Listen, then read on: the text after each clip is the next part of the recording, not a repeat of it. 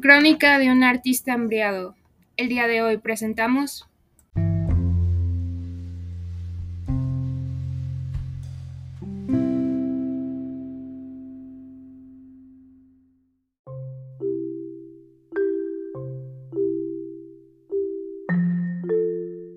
El Canícula Fest.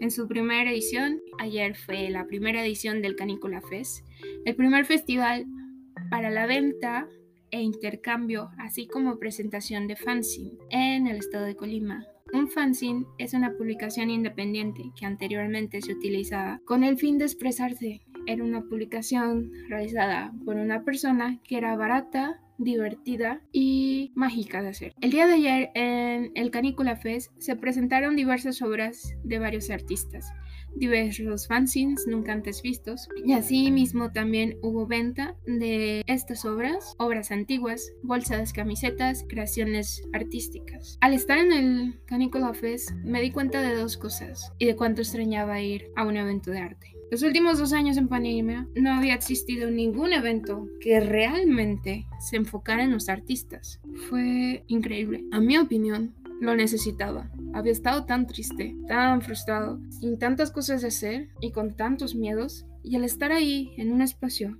lleno de artistas, lleno de creadores, con los mismos miedos que yo, con las mismas frustraciones y con las mismas sensaciones, creo que fue increíble. El Canícula Fest me ayudó a darme cuenta de cuántos artistas estamos en Colima, cuántos artistas tenemos los mismos miedos. En el Canícula Fest encontré artistas que no veía desde que tenía 12, ahora tengo 20 y fue realmente espero más ediciones del Canícula Fest. Espero que más artistas se unan y espero que todo sea tan increíble, tan lleno de sensaciones y emociones como lo fue en esta primera edición. El Canícula Fest en su primera edición creó lazos entre nuevos artistas, entre artistas antiguos, así como una gran presentación ante el público de la obra independiente. El Canícula Fest se queda